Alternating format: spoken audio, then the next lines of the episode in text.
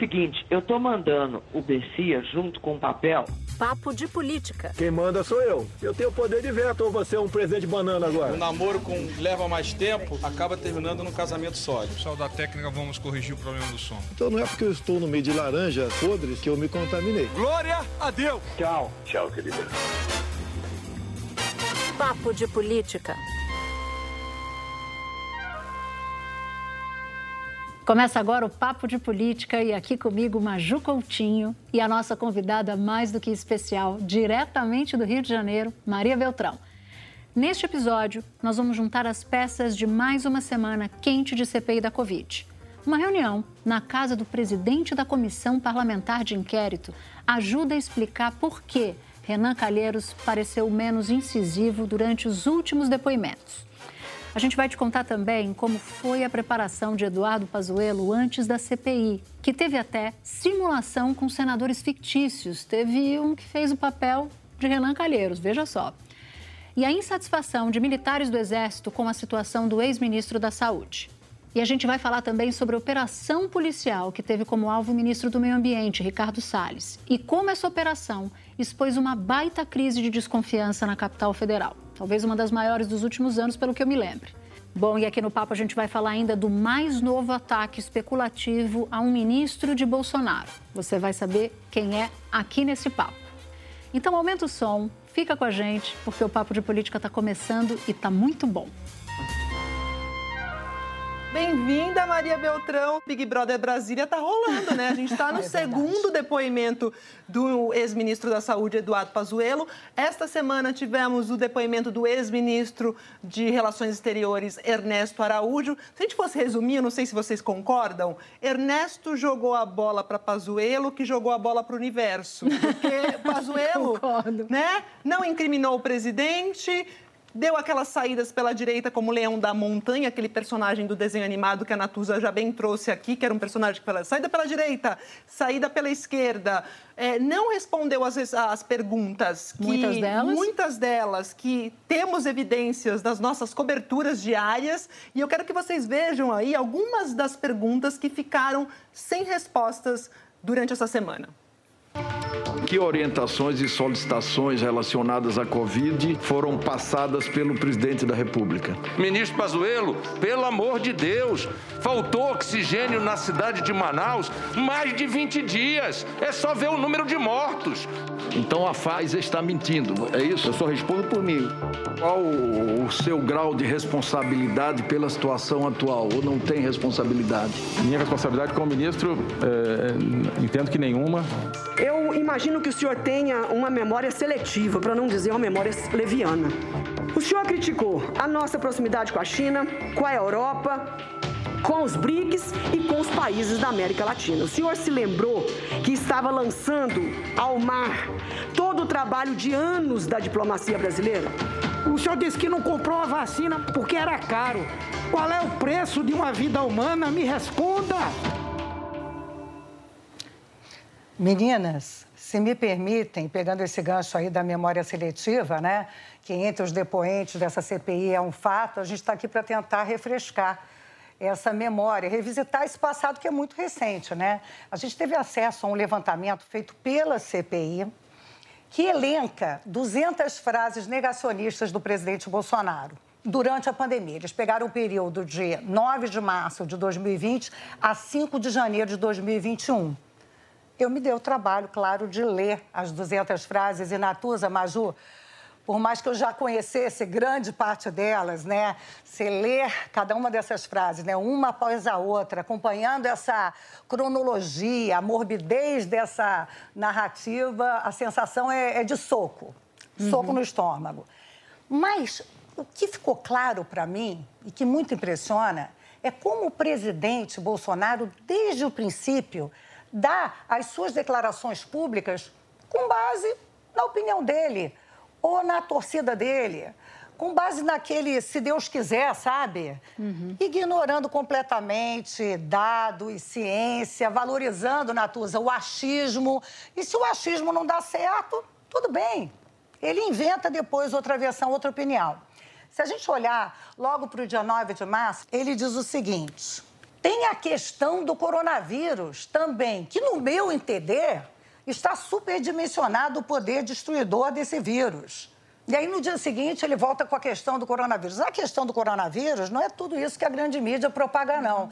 Então, é o tipo da coisa que poderia ser dita assim numa, num papo de boteco, né? numa uhum. mesa de bar, uma torcida né? do cidadão comum. Ai, não vai durar tanto, tanto tempo. Isso não é tão grave, não. Uhum. Mas quando é o presidente da República claro. que fala isso, né? É. Isso vem revestido né, como uma informação oficial. É o presidente da República falando, gente, né, Maju, não tem isso não. Não. Fica tranquilo. E Maria, não sei se vocês perceberam que o Eduardo Pazuello, ex-ministro, criou a versão também que Bolsonaro fala para as redes e ah, é. fala é. uma coisa para o Planalto. É uma versão Papo de internet. Papo de internet, que parece estar desconectado, mas, gente, tem um estudo da, que é liderado pela professora Deise Ventura, da Faculdade de Saúde Pública da USP, que até está sendo usada, vai ser usado esse estudo na CPI, que mostra que os atos e as falas estão conectados. Tem as políticas, tem decretos do ano passado em que o presidente falou, questionou o uso de máscara, ou proibiu, ou colocou, por exemplo, construção civil como atividade essencial, barbeiro, cabeleireiro. Então, não está desconectado. Essa desconexão que Pazuello quis vender para a gente na CPI não existe. Não existe, é. Não, eu adorei isso, Natuza. Quando eu falar alguma coisa para você e depois eu me arrepender, eu vou dizer, Natuza, isso foi resposta de internet. Não vai não, porque não é eu vou dizer que não é. Real. Eu vou dizer que não é. Eu vou rebater você. rebater. Não, e aí, continuando, ainda em março, eu fiz questão de pegar a declaração antiga. Ainda em março, ele resolve prever, o presidente da República resolve prever que iria morrer mais gente de gripe H1N1 em 2020 do que de coronavírus. Informaram a ele que no ano anterior, em 2019, haviam morrido 796 pessoas de H1N1. Aí ele fala isso aqui. Ah, a previsão é não chegar a essa quantidade de óbitos, 796 no tocante ao coronavírus. Claro que era uma torcida que não olhava para as previsões oficiais, né? E o que, que aconteceu em 2020? Pouquinho mais de 796 mortes, né? Foram quase 195 mil mortes. Mas vamos continuar. Aí tem várias frases, claro, sobre cloroquina, né? Então tem mais uma aqui, que ele fala assim: esse Reuquinol, que é o nome comercial da hidroxicloroquina no Brasil, se Deus quiser, vai ser confirmado como remédio para curar a Covid-19. E com o remédio vai embora essa histeria implantada pelo Brasil, que não foi implantada pela imprensa, foi o Papai Noel, foi o Saci Pererê. Uhum. É, histeria, né? Ele se falava em histeria na Tozimaju em março do ano passado. E vejam vocês, né, que em março desse ano a gente teve o mês letal, mais letal de toda a pandemia. Mais de 35 mil pessoas morreram um ano depois da frase da histeria. Então é isso, né? Eu peguei de propósito essas mais antigas, mas mais recente, em novembro, ele dizia: inventaram essa conversinha de terceira onda e depois a pandemia está no finzinho. Vou pedir para destacar só uma mais de dezembro, que era justamente quando o mundo todo estava querendo vacina, uhum. desesperado por vacina, ele veio com essa. Ah, eu tive a melhor vacina. Foi o vírus sem efeito colateral. Então, Natuz e Maju, não são só as declarações, né? Como disse a Maju, tudo é ligado às ações, né? Uhum. São ações, são inações, e como disse o presidente da CPI, Omar Aziz, essa não é uma CPI abstrata. Uhum. Não é como anões do orçamento, difícil de entender, escândalo de corrupção, não. Isso está na casa de cada um de nós. Todo mundo conhece alguém que se foi por causa do coronavírus. Não se pode brincar com isso. Não se pode ser presidente à base do achismo. Sem dúvida. A Natuza Maria falou aí em ação, mas a ação para o ex-ministro Prazuelo chegar de uma forma segura à CPI foi forte, né? Surpreendeu, porque acho que todo mundo estava pensando que ele ia usar realmente o HC, o direito de ficar calado. Ele não usou, falou, retrucou, desafiou em alguns momentos o relator Renan Calheiros, Cresceu pediu desculpa, voltou atrás, foi enrolando lá, mas ficou firme e forte, né? Então. E esse, para mim, é uma... Parecia treinado. Parecia. E, para mim, essa foi uma tônica desse depoimento. Então, estava todo mundo fazendo uma avaliação de que ele seria destruído no depoimento. Não foi. Talvez por causa justamente de ter a, carta, o super trunfo ali na mão. Mas também, por outro lado, muita gente se perguntou o que estava acontecendo com o Renan Calheiros. Um integrante do governo chegou a dizer para mim assim: nossa, o que, que mudou? Renan parece tão afável, e afável foi uma expressão que esse integrante do governo usou. Eu fui tentar entender o que, que tinha acontecido. Uhum. O pessoal do Renan disse assim: não, não aconteceu nada. Ele tem um roteiro, ele precisa de algumas respostas para encaixar as peças, mas outras pessoas entenderam que talvez uma conversa que aconteceu na segunda-feira dessa semana ajude a explicar. Todos foram, como sempre vão, isso já é tradicional na CPI, para a casa do Omar Aziz, o presidente da CPI. Uhum. a equipe do G7, né, do grupo dos sete que não são governistas. E aí, na casa de Omar Aziz, o pessoal, os senadores pediram para o Renan maneirar. Olha, não aceita pilha, não entra na pilha de ninguém, não aceita provocação, faz, pega, vai na, qual foi a expressão aqui? Vai com calma. Não foi pega leve, vai com calma.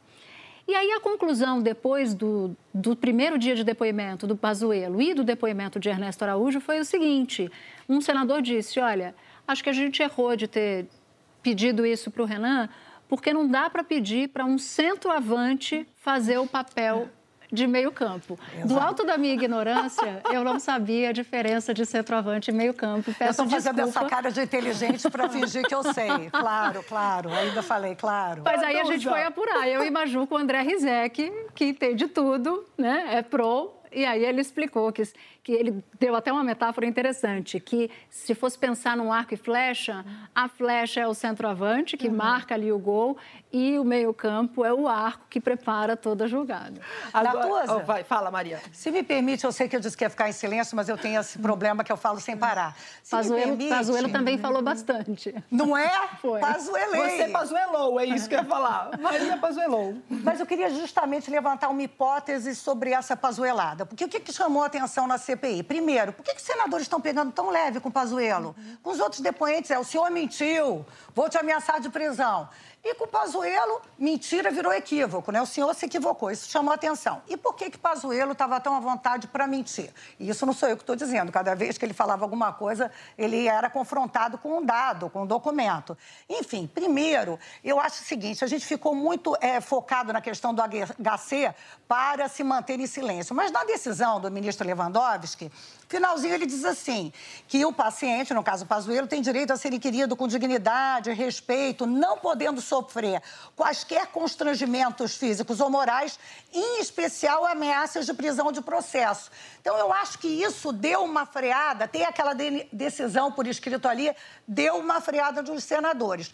E a minha hipótese, se me permitem, por que, que ele ficou tão à vontade para dizer em verdades, também na decisão do Lewandowski, a gente tem ali um ser híbrido. O Lewandowski diz, ele vai ser ouvido na CPI como testemunha, mas ao mesmo tempo dá um HC como se investigado fosse. Se a gente transbordar isso para o processo penal, um investigado, por exemplo, se eu matei, vou dar um exemplo exagerado, se eu matei alguém no inquérito policial, se me perguntar, enquanto investigado, Uh, e eu matei, tá? Vamos dizer que eu matei. Se me perguntarem como investigado, você matou? Ou eu posso ficar em silêncio, ou eu posso dizer, eu não matei, para não me criminar. Ou seja, tudo isso para dizer que o investigado pode mentir. Agora, Maria, eu acho assim, eu discordo aqui da Natuza em relação à postura do Renan, de menos incisiva, porque eu ouvi de alguns parlamentares que, na verdade, ele fez o que tinha que ser feito. Agora, o Pazuello que fez aquele ato cênico e talvez a surpresa realmente por Pazuello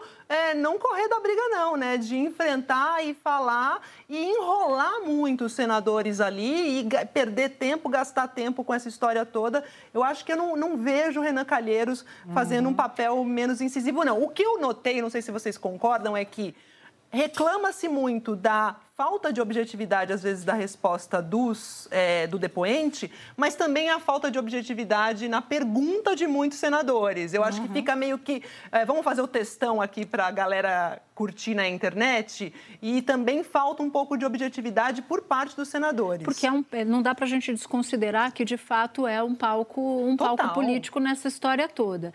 Mas tem um ponto: o Pazuello estava bem treinado. Ele não foi à CPI, porque disse que encontrou, esteve com alguém que tinha testado positivo para Covid e ele ganha duas semanas de treino. E olha, fez diferença, tá? Porque eu fui falar com um integrante do governo que disse assim: você viu? Jogada de mestre. Ele não ter ido naquele momento. Eu disse, bom, mas então vocês fizeram isso de propósito, aí ele ficou todo errado, falou: não, não, não é bem assim, não foi, mas acabou acidentalmente sendo uma jogada de mestre. E o ponto número dois. Todo mundo sabia que ele tinha feito um media training, um uhum. treinamento no ah, Palácio sim. do Planalto. E eu descobri que o Pazuello, que eles ah. fizeram um media training, um, um treinamento, um CPI training muito realista. Então, eles botaram o Renan Calheiros, eles botaram o presidente da CPI, eles botaram perguntadores. E o Renan Calheiros da simulação era um coronel Nossa. que pegava super pesado. Uhum. E numa dessas, dessas inquirições de simulação, vou aqui pegar o que, que ele disse. O suposto Renan, o fictício Renan, diz assim: assassino, você não tem vergonha na cara. Então partiu para cima. O treinamento de Pazuello foi um treinamento vários decibéis acima do que de fato foi na CPI. Então ele foi preparado. E foi importante, Natuza, porque como disse um parlamentar, esse treinamento fez com que Pazuello perdesse por pontos e não por nocaute. Eu queria trazer um pouco aqui para o nosso papo a percepção que o Exército tem, generais da ativa e da reserva têm dele. Primeiro uhum. porque de fato ele bateu o pé e queria ir fardado. E aí precisou que o presidente da CPI falasse com o comandante do Exército para dizer assim, não faça isso. Não vai, vai, vai ser ruim. A gente está aqui com a maior boa vontade na CPI de dissociar o Pazuello do Exército, aí ele vem aqui de farda. Aí eu fui até um general. E aí esse general virou para mim e falou assim, Natuza, nós não queríamos que o Pazuello fosse para o Ministério da Saúde, se fosse, que era para ir para a reserva, num general da ativa. Aí ele passou o período todo dele no Ministério da Saúde usando paletó e gravata. Uhum. E ele quer ir para a CPI de uniforme? Sem condição. Sem condição, né, Maria? Não, sem condição, não faria sentido nenhum. Eu fiquei pensando isso. Não, e até o próprio Mourão já tinha falado, né? Foi, verdade. É, dado, dado a dica, né? Quase com fica a dica, não me venha com essa história de querer parecer o general estando num cargo civil de ministro da Saúde, algo assim. Ele foi, mesmo, foi até um, um, pouco de puxão de orelha, que aliás o, o Mourão já fez isso com o Pazuello algumas vezes. Eu me lembro que aqui na, na Globo News, no Jornal das 10, ele defendeu que o Pazuello fosse para a reserva, assim, publicamente, expôs uhum. essa insatisfação. Mas o Pazuello é, tem um temperamento bem difícil, segundo o relato de muitos militares. E aí um deles, que gosta dele, disse assim, você sabe, meio rindo, você sabe quando o Pazuello foi Pazuello, não estava ali no personagem combinado no treinamento? Foi quando ele fala para o Renan que o Renan deveria saber que ministro não se reúne com empresário, que eu não sei de onde é que ele tirou isso. Pois é, gente, nem eu. A coisa mais comum é ministro se é, reunir com o empresário, não tem problema nenhum nisso. E a outra, quando ele fala que a pergunta era simplória, é maravilhoso, Nossa. porque ele tá ali. Ele desafia, né? Ele desafia. Ele desafia. Mas o relato desse, desse general é que este é o Pazuello. Uhum. O Pazuello, que não, não, não truca, não pede seis na hora do truco, eu não sei, tem truco aí no Rio, Maria? Eu acho que tem, mas eu não sei. Mentira! Vamos fazer uma verificação de fatos aqui, Maria. É, eu quero ver se ela, ela faz a fina, né? É, faz ela a faz, fina, a fina, faz a fina. Né? Joga o quê? Pôquer, você? Uhum. Ah, eu jogo pôquer, eu jogo xadrez, entendeu? Coisas mais intelectuais. Deixa eu falar uma coisa que eu me lembrei quando a Maju falou do BBB, da CPI, né? Que, é, que gera toda essa atenção. Gente, eu adorei o Renan Calheiros, quando estou lá no Instagram de Renan, ele abriu uma caixinha. Façam suas perguntas ah, para Pazuello.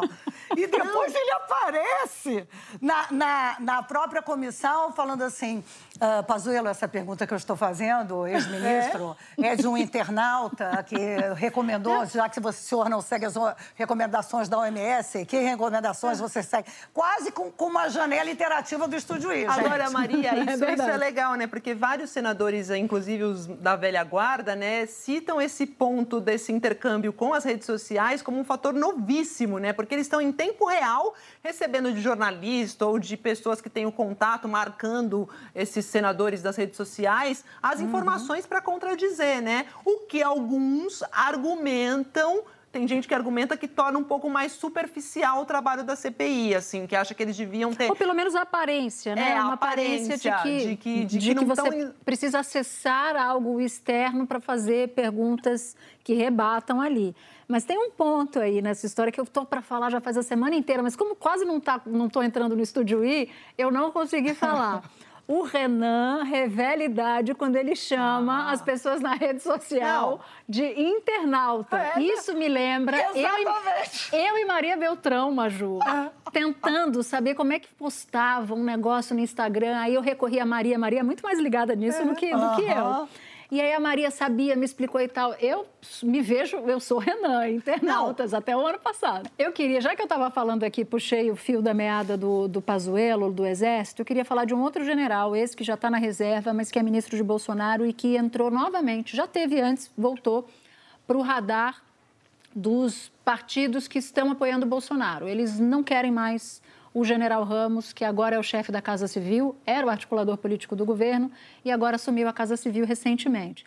Eles estão querendo tirar o Ramos do- da Casa Civil, acham, estão dizendo que ele atrapalha, enfim, tem um, fa- um ataque especulativo a ele que eu queria trazer aqui para o nosso papo no podcast e que pode ter desdobramentos, porque se Bolsonaro se curvar ao que quer o Centrão, tira o general Ramos da Casa Civil. E esse ataque especulativo não é novo, mas está bem forte. Natuza, posso fazer uma pergunta? Pode. Quer dizer que não existe mais centrão, de acordo com outro general, no caso do general Heleno? Heleno. Não há mais centrão. Me explique isso, por Maria, favor. é a mesma brincadeira lá, que é a mesma, é na mesma linha do Pazuello, né? Diz que, ah, não, aquilo lá foi no momento X, mas a realidade não é essa, né? E Aquilo foi pra plateia, foi no... Os fatos servem ao- à versão, É, não aos fatos, né? O general Heleno disse isso numa ida dele à Câmara, numa fala dele para a Câmara, quando ele foi questionado pelo deputado Kim Kataguiri sobre o Centrão. Por quê? Na campanha de 2018, ele vai numa convenção, num evento do PSL, o partido que era do Bolsonaro, e ele canta a musiquinha. Se gritar, pega centrão. Não fica um, meu irmão. Se gritar, pega centrão, não fica, fica um, meu irmão. É, e aí, dessa vez, quando ele foi questionado, ele falou, centrão, nunca vi, não- nem comi, só ouço falar. Eles... Não, e ele fala, aquela brincadeira que eu É. fiz, uma brincadeira, se gritar centrão não fica um, meu irmão. Naquela época existia à disposição na mídia várias críticas ao Centrão. Não quer dizer que hoje exista Centrão. Isso foi muito modificado ao longo do tempo. E eu não tenho hoje essa opinião e nem, nem reconheço hoje a existência desse Centrão. É, é- é surreal, né, gente? É surreal como, Uhum. como é aquilo que você estava falando antes, Maria, de que Hum. você vai adequando, assim. Aquela realidade não te serve, então você muda. Aí daqui a pouco aquela que você escolheu também não te serve mais, aí você vai mudando, você vai mudando, você vai mudando. E esse, essa lembrança que você faz é importante porque o Heleno também é general. Está na reserva, mas é general e ministro do governo Bolsonaro. Agora, olha só, enquanto rolava a CPI, um outro acontecimento dava uma sacudida em Brasília, que foi Ricardo Salles. Ricardo Salles. Ministro do Meio Ambiente, que teve uma operação da Polícia Federal contra ele, né? O menino da porteira, como alguns estão dizendo aí, porque ele com suspeita aí de participar de esquema de contra- contrabando ilegal Esse de é o apelido madeira, dele, né? menino da porteira é o, é o apelido, É o apelido dele, dele, menino da porteira, né? Então, até as organizações de ambientalistas dizem: será que a porteira fechou agora, né? A porteira deu uma, uma, uma brecada. Ele e o presidente do Ibama, Eduardo Bin, que foi afastado justamente por essa questão de acusação de facilitação de contrabando de madeira lá para os Estados Unidos, numa operação eh, no ano passado. Uma situação, né, gente, vexatória, né? Ruim para o governo. E a gente fica se perguntando, Natuza e Maria, até quando o Salles também se sustenta, né? Ele que vai ter que participar de eventos internacionais, Brasil sendo cobrado por essa questão ambiental e agora esse imbróglio que a gente não sabe como é que vai ser a decisão final, mas que pesa. Então, no dia da operação, o presidente da República passou, dedicou boa parte do dia dele ouvindo as explicações de Ricardo Salles. Tinha integrante da Advocacia Geral da União, que eu suponho que seja o ministro da Advocacia Geral da União. Mas qual é a toada? Qual é o rumo dessa história? O presidente Bolsonaro ainda está disposto a manter Ricardo Salles, mas não estará disposto a manter Ricardo, a Ricardo Salles acima de qualquer coisa. Se essa busca e apreensão que foi feita, se houver, a partir do resultado da busca, de cruzamento de dados, algo que deixe, confirme a, alguma suspeita de contra Ricardo Salles, o presidente Bolsonaro não vai, não vai pegar em armas para defendê-lo, não. Só que esse, essa história, para mim, revela algo que me surpreendeu, Maria, que foi o fato de ter se estabelecido, e eu acho que isso não é de hoje, o episódio Ricardo Salles só é uma cereja desse, desse bolo, uma crise inédita, na minha opinião, de desconfiança. Uhum. Porque é o seguinte: a versão que alguém da Polícia Federal passou era de que a operação contra Salles não poderia ter a participação, não poderia ser vazada, não poderia ter a participação da Procuradoria-Geral da República, veja só. E o ministro Alexandre de Moraes concordou porque conta, inclusive, para outros ministros que ele não para esse tipo de ação, ele não precisa participar, o Procurador-Geral da República. Só que a versão que correu em Brasília foi a de que a PGR não estaria, por pedido, né, por uma sugestão feita pela Polícia Federal, porque não confia na Procuradoria-Geral da República. Por que, que essa é uma baita crise de desconfiança? Porque dentro da PF tem policial federal que não acredita no outro, então Sim. é uma instituição rachada. No Ministério Público Federal, tem procurador que não confia no outro, e agora a Polícia Federal que não confia no Procurador-Geral da República, pelo temor de que ele vaze não para a imprensa, para o presidente da República. Loucura, eu não estou dizendo né? que isso é verdade, eu só estou dizendo que este é um elemento importante para a gente trazer aqui para a nossa conversa. E um dado a mais. Renan Calheiros ainda não requisitou um policial federal para ajudá-lo na comissão parlamentar de inquérito. Por quê? Porque teme que vá para a comissão alguém ligado ao bolsonarismo. Então, mais um elemento para essa desconfiança toda.